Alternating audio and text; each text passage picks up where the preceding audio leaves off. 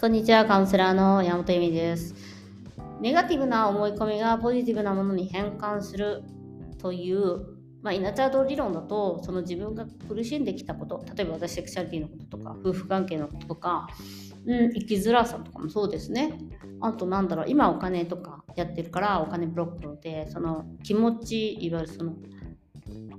内面の豊かさっていうのを外面のお金の豊かさだというふうに信じることが信じきることができるかじゃないですか。でそれを信じた時に現実になっていくからえっとうん現実化するですよね。思考は現実化する。でそれはセクシャリティにおいてもセックスは楽しいものだっていうものを信じない限りはレースは解消しないし、まあ、いいたいいセックスも楽しめないと。ことですよね。で、でも、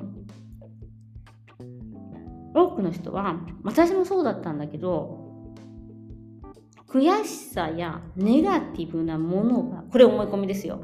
悔しさや人にバカにされたネガティブなものがないと反骨精神で頑張れないと思い込んでる。自分はブスだからすごい綺麗にならなきゃいけないんですっていう思いがなければ頑張れない。綺麗になろうとダイエットできない。あいつにバカにされたから見返すために私は勉強するんだっていう怒りの気持ちがなければ私は何も動かない。というのもまた、うんえっと、多分ね、一番下の時っていうか、すごい気分が悪かった時っていうのは私もそれを使っていると思うんです。あいつ見返してやるじゃないけど。うん。でもだんだんちょっと違うなって思うのはもちろんその時期もあるし自分のコンプレックスがイナーチャイルドのコンプレックスとかがその人の才能だからやっぱり悩んできたことだからあのそこに才能はもちろん隠れているしそこがあなたの魅力であったりするんですよねだから自分はブスだブスだと思って人がすごい自分をきれいにしようって努力し続けていたらやっぱりそれが自分の魅力になったりとかその人の特技になったりとかするのは確かなことだとは思いますが、えっと、その反骨精神みたいなものをじゃなくていやこのリップ使うと私めっちゃ可愛いみたいなただ単に喜びだけで前に進むことができる。でそれをやった時に前に進むエネルギーみたいなもののだからほらそのブスだから頑張るっていうと両方に走っちゃうじゃん。だから自分がブスだっていうのがない限りだからね朝の技すごい多いのね。私ブスだから勉強だけはめちゃめちゃ頑張ってきたのっていう人とか。よくあるよくあるあるな話なんですけど。あのじゃあ勉強が好きで勉強頑張ってきたわけじゃないんだねっていう話になっちゃうじゃないですか。で、そういう人ってね、やっぱね、そういう反骨精神っていうかあれで結果を出してるんで、でも楽しんでないみたいなのは見えるんですよ。うん、周りからね、分かっちゃう。分かっちゃうんです、それは。でも、それってみんな分かってると思いますよ、聞いてて。思わない？思うでしょ？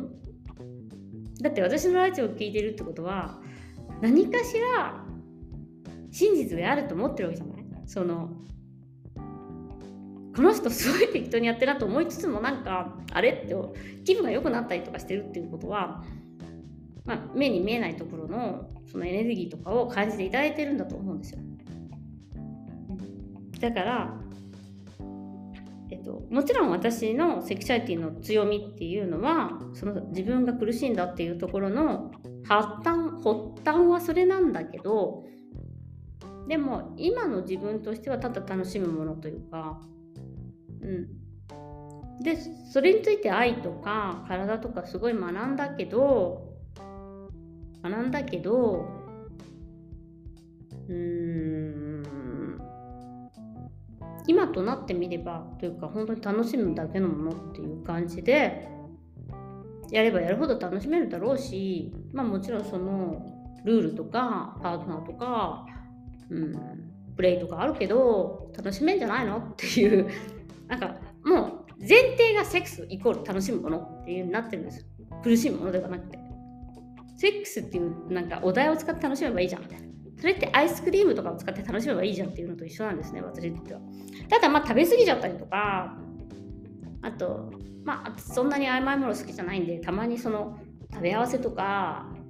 このピンポイントでアイスクリームを食べたら絶対美味しいなみたいなのがあるわけで。だから、そういうのと、まあ、全く同じなのかなって思ってるんですね、セクシャリティは。で、それを、まあ、言語化することは、ちょっと上手なのは、やっぱり苦しんだ、その当たり前に持ってたものではないから、自分はそれは手に入れたものだからだと思います。で、それは皆さんも同じことなんです。ただし、その、ずっとその怒りを、怒りとか自分のできないっていうのを、もちろんそのネガティブなその部分っていうのをゼロではないと思うんですよ。その男性にどう思われてるかとか自分はセクシーなのかとかそういうのはゼロにはならないし、まあ、年取っていくからそれもどんどん減っていくわけだけどね。あのー、なんだけどやっぱりその喜びみたいなもので差しだけを取っていくことも可能だなと思ってますだからその、受け入れちゃうみたいな感じですよね。自分の欲望とか、まあ、セクシャリティはすごい分かりやすいじゃないですか。自分の性本受け入れちゃうっていう感じ。で、そのことはもうすごいみんな、ね、なんかこう、オーガズムがとか、うん、マスターレーションがっていう話をこう大っぴらに言っちゃってるってことも、その、もうネガティブじゃなくなっちゃったから、その性欲とか、うん、欲求不満とかさえも。うん。ネガティブなものではないですよね。欲望さえもというかな。そういう性の欲望さえも。で、だから苦しくないと思います。なので、その好きなこととか魅力、自分の、うん、そのことを認められない人その自分の魅力とか才能を認められない認めてない人認めるのが難しい方っていうのは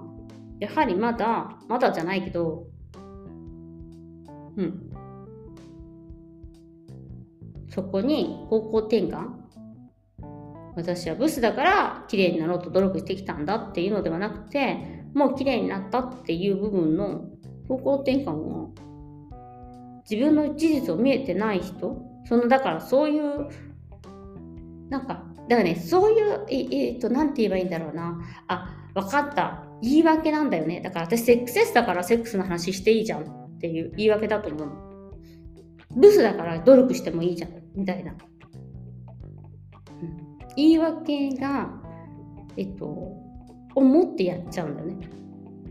でそれはね今回写真撮って思った。らだって仕事だからみたいな。ただ単に綺麗に撮ってもらいたいのでいいわけじゃない？でもいやいや仕事で必要だからみたいな感じで最初言ってたんだけどあこれこれちょっと嘘だなと思って。いやまあ仕事もまあまあ必要なんだけど可愛く撮ってほしいとか綺麗に綺麗なお客さん綺麗な方がいいとかまあ綺麗にね見えてる方がいいとかお客さん来るとかあるけど、まあ、そういうの関係なくなんか自分の世界観とか可愛いなとか綺麗だなって自分でうっとりしたいわみたいな感じのを自分で認められた。そうだ、ね、言い訳にしてるの。そうするとやっぱりその魅力っていうのは出ていかないじゃん。仕事だからみたいな。私がもしでも今回の撮影と思ったのはすごいなんか仕事だからをちょっとやめただって仕事だからだったらコンピューターとか持ってなきゃいけないんだもん。状況的には、じゃなくて。腕とか組んでるもんだって。腕とか組んでないから。でもカウンセラーさんの写真って結構そのなんかもの書いてたりとか。ね。そういうなんかこうコンピューターの前で写真撮ったりとかするわけじゃないですか。当たり前だけどオンラインでして仕事してる風に見せるやんやっぱり。だから言い訳を必要としない喜びみたいな。私今まで我慢してきたからここで楽しんでいいんでしょみたいな。まあそれってやっぱあれだよね。練習をねあの老人の私今まで頑張って働いてきたんだから何も仕事しないでお金をもらっていいでしょみたいなその年金生活みたいになっちゃうんですよねやっぱり、うん、その言い訳はもう必要ないかなと思ったりもします、はい、もちろんそのい最初の喜びっていうのはそこだけだけど。出していくのはその喜び。言い訳いらないみたいな。気はしますね、はい、ということで